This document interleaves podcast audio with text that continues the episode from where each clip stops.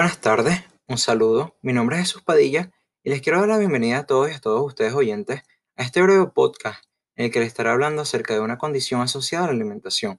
Sin embargo, antes de comenzar a hablar específicamente acerca de dicha condición, me gustaría definir exactamente qué son los desórdenes alimenticios. Y es que cuando hablamos de desórdenes alimenticios, nos referimos a desórdenes psiquiátricos realmente serios. Lo mismo, están caracterizados por una conducta y por comportamientos de alimentación anormales e incontrolables. Es decir, las personas que padecen dichos desórdenes tienden a comer mucho menos o mucho más de lo necesario, afectando así su capacidad corporal de obtener los suplementos alimenticios idóneos, lo cual puede desencadenar una serie de problemas de salud como lo son las enfermedades cardíacas, entre otras enfermedades.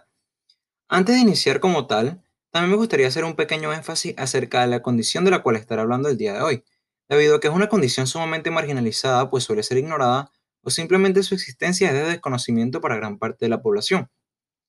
Las personas que padecen este tipo de desorden están condicionadas a diferentes variables.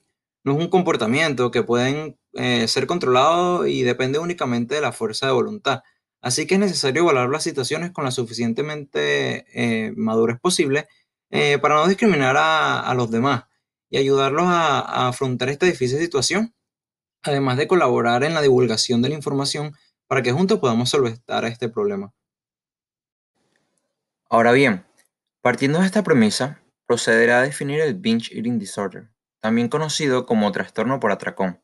Esta condición se caracteriza principalmente por padecer de episodios frecuentes en los cuales el individuo recurre a ingerir alimentos en cantidades desproporcionales, usualmente de una manera muy rápida hasta el punto de llegar a sentir incomodidad.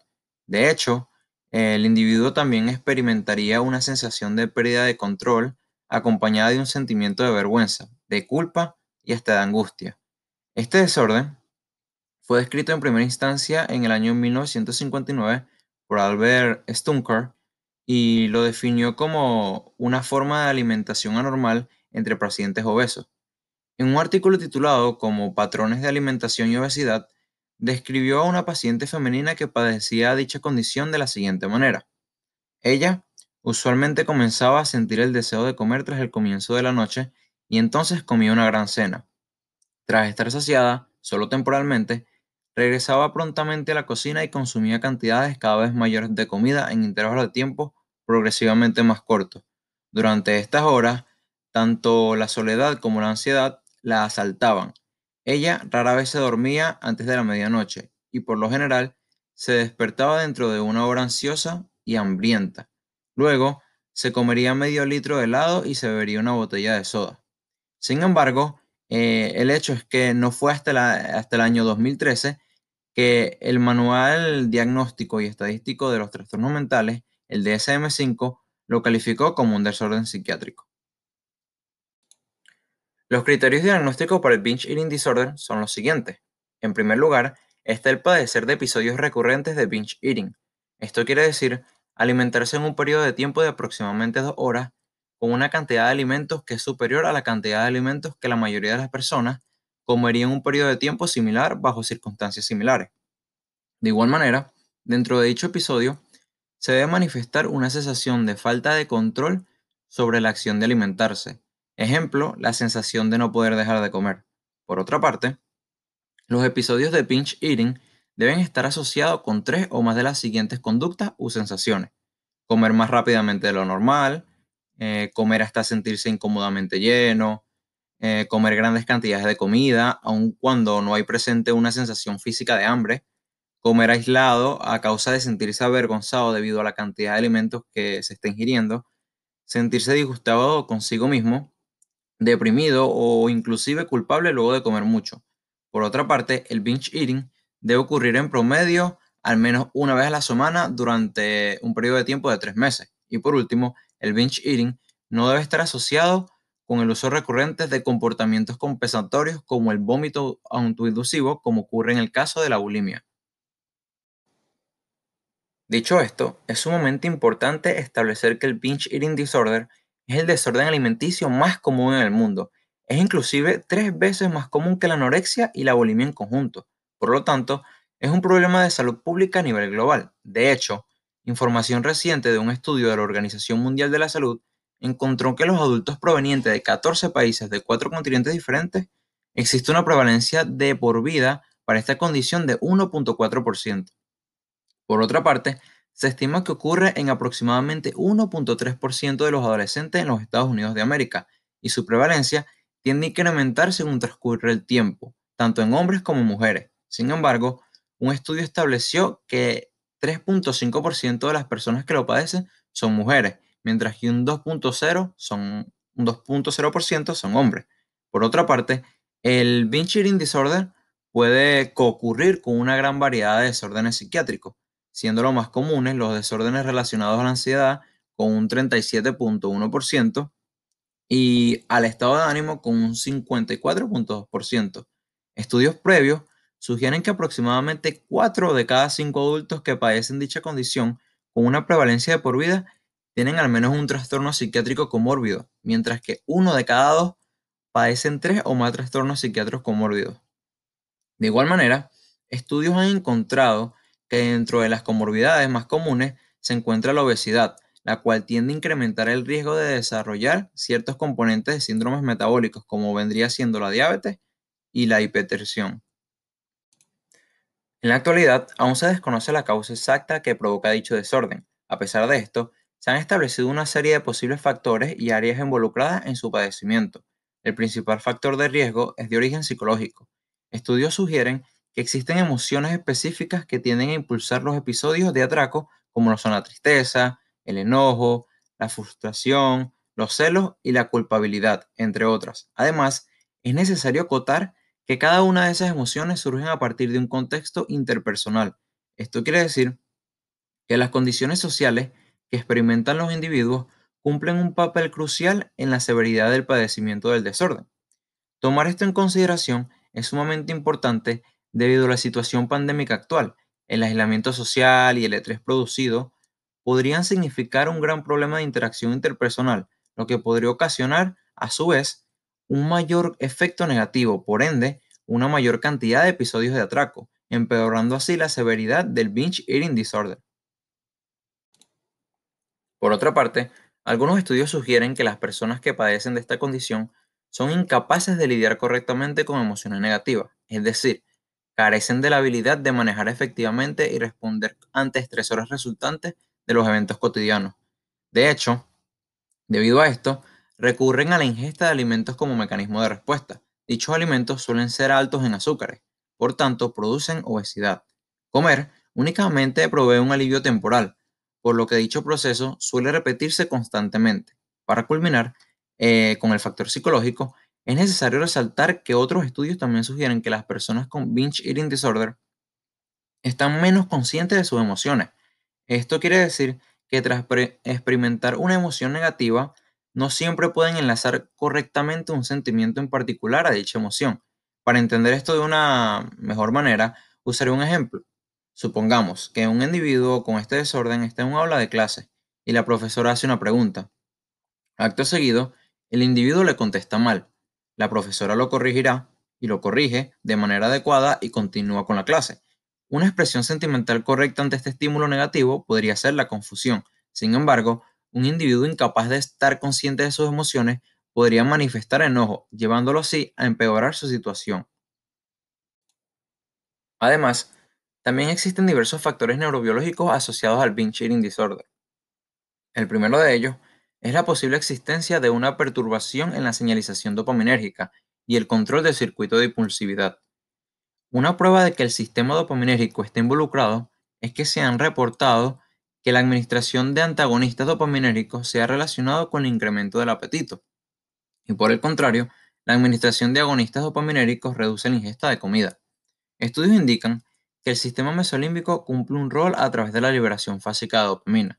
Curiosamente, esta ruta es a su vez influenciada por péptidos oxigénicos como la grelina, la orexina y el neuropéptido Y, los cuales cumplen la función de estimular el apetito actuando en los receptores específicos localizados en el tronco encefálico dopaminérgico, que modulan la proyección ascendente de dopamina desde el área tegmental ventral hacia el núcleo accumbens. Esta ruta no solo provee un mecanismo integrativo entre el apetito, la ingesta de comida y el comportamiento motivacional, sino también se atenúa para un comportamiento relacionado a las recompensas. Por otra parte, existen estudios que demuestran que el flujo sanguíneo es significativamente superior tanto en la región frontal como en la región prefrontal de la corteza cerebral en pacientes obesos con binge eating disorder ante un estímulo de alimento luego de hacer ayuno. Esto indica que existe una correlación positiva entre el hambre y el flujo sanguíneo de la corteza prefrontal. En contraste, los individuos con binge eating disorder demostraron un incremento en la actividad prefrontal luego de presenciar señales de comida sabrosa. Por otra parte, la región orbitofrontal parece ser un área crítica que distingue la reactividad de las señales de comida en este desorden respecto a las personas que padecen otros desórdenes alimenticios y personas sanas. La actividad de esta zona se encuentra positivamente correlacionada con la sensibilidad de recompensa y el rasgo de ansia por comida. El rol de la corteza orbitofrontal en el binge eating disorder es particularmente relevante debido a su rol con el gusto. Adicionalmente, esta región integra la información sensorial externa para enviar señales de valor subjetivo de los estímulos recibidos. Por lo tanto, contribuye enormemente a la toma de decisiones del comportamiento en función de la recepción de estímulos externos como lo es la comida.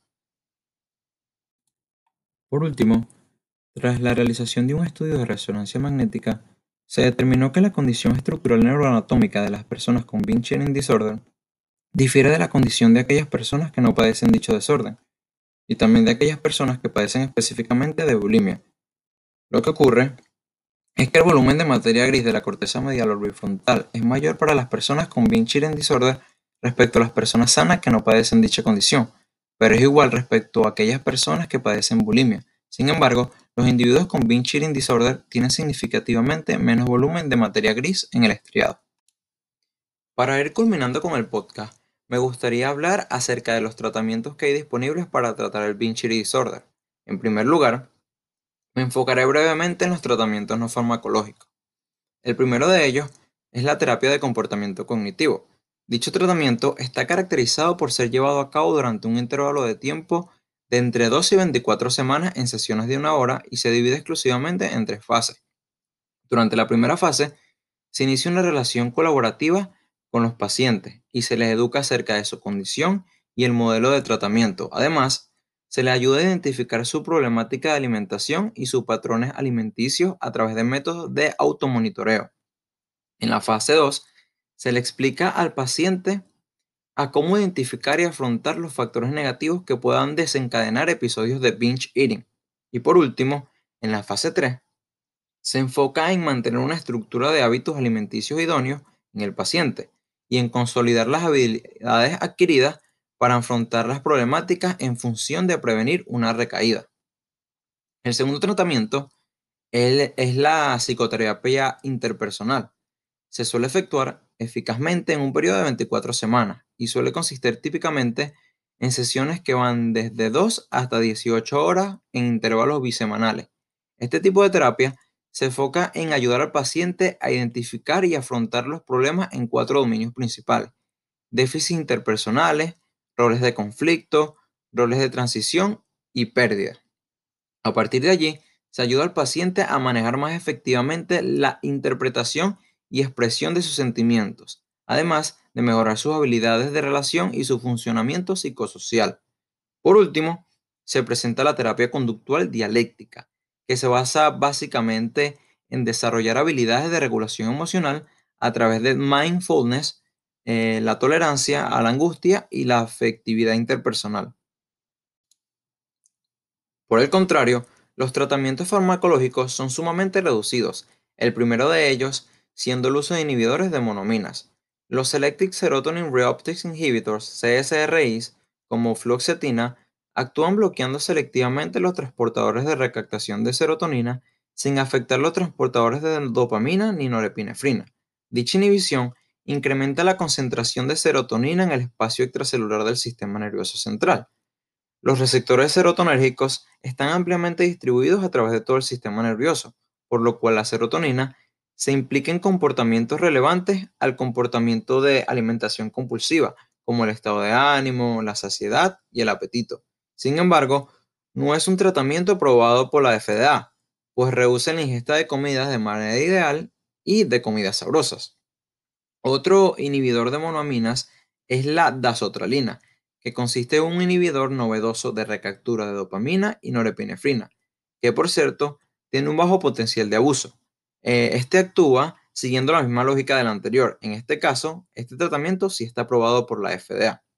Ahora, el otro fármaco aprobado por la FDA es conocido como Vivance o LDX. Básicamente, es un psicoestimulante que ayuda a la reducción de la ingesta de comida que ocurre de manera compulsiva. Sin embargo, no está indicado para obesidad. Este fármaco actúa aumentando los niveles extracelulares principalmente de dopamina y secundariamente de norepinefrina en diferentes regiones cerebrales. Además, es un profármaco, por lo cual es una molécula terapéuticamente inactiva hasta que, hasta que se convierte en la forma activa mediante la separación de la lisina de la dextroanfetamina en los, en los glóbulos rojos. Su mecanismo es pues un poco complejo.